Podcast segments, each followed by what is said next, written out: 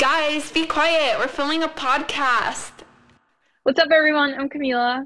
And this is Lara. And welcome to our podcast, California Girls.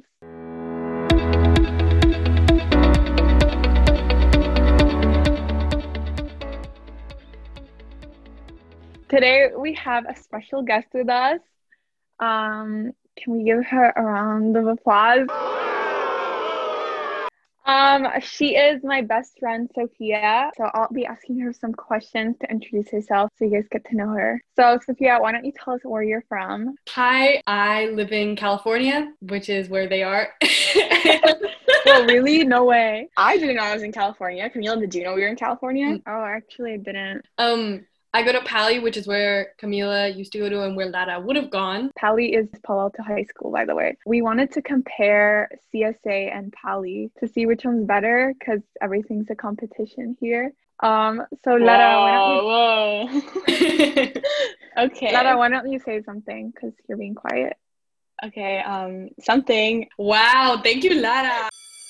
I never really went to Cali, so I don't know much about it. However, something that I do know from Camila is that one thing that they have is really big classes, right, Camila? Yes, and I've seen from like screenshots of classes my friends send how big they are. Sophia, like what's the average class size? Like 25 people ish? Yeah, like um no, but I feel like not even like just the classes, but like the whole grades in general mm-hmm. like in the beginning of the year i'll walk into a class and not know like and be like acquainted with most of the people but like some people i've like never mm-hmm. seen my life and that's something that would not happen at csa unless there's a new kid like literally pali freshman class is the size of the high school in csa so definitely a big contrast there for yeah. there's yeah. like in one of my classes there's like five or six of us really yeah oh my yeah. gosh there's like 500 kids in the whole like freshman class or like the sophomore like each grade has like at least 500 kids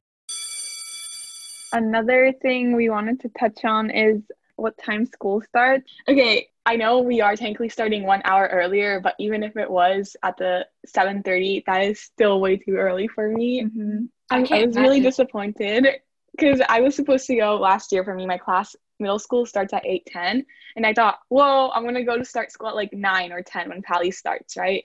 And then instead i have to start school at 7 an hour earlier. It was it's not it was very it was disappointing. like six right? But that's because the time difference. But 7.30 is still early. Mm-hmm. and i've heard pali kids complaining about starting school at 9 and i'm just like oh my god. Are you kidding? Uh-huh. shut up so recently I saw a screenshot of what the school menu would look like, and I should probably find it and read some off. So for lunch, they have sticky finger salad and then pupusas and then another day they have taco salad what? definitely bougier that sounds than- amazing oh my god literally at american public school system there's like a sad like chicken nuggets and tater tots yeah not the tater tots but oh my god the csa that's mad luxurious yeah and I'm not the soggy well, pizza, the soggy oily pizza, or the burgers. I don't even know if you can call them burgers. It's literally bread with. Oh my god! I don't even know if it's real meat patty and then another piece of bread. They look so dry. I'm so glad I never yeah. tried one. Imagine having taco salad. I mean, we we had a taco salad, but. Um... thank you, Sophia, for coming. We are gonna thank, thank you so you. much for having me. I had so much fun. So that would be it for the podcast. We hope you liked it. Make sure to follow us at California Girls underscore podcast to stay updated and hear the latest news about us. And we try to post weekly and ask questions and polls so you guys can interact with us. Um, yeah. Okay, okay bye. Bye.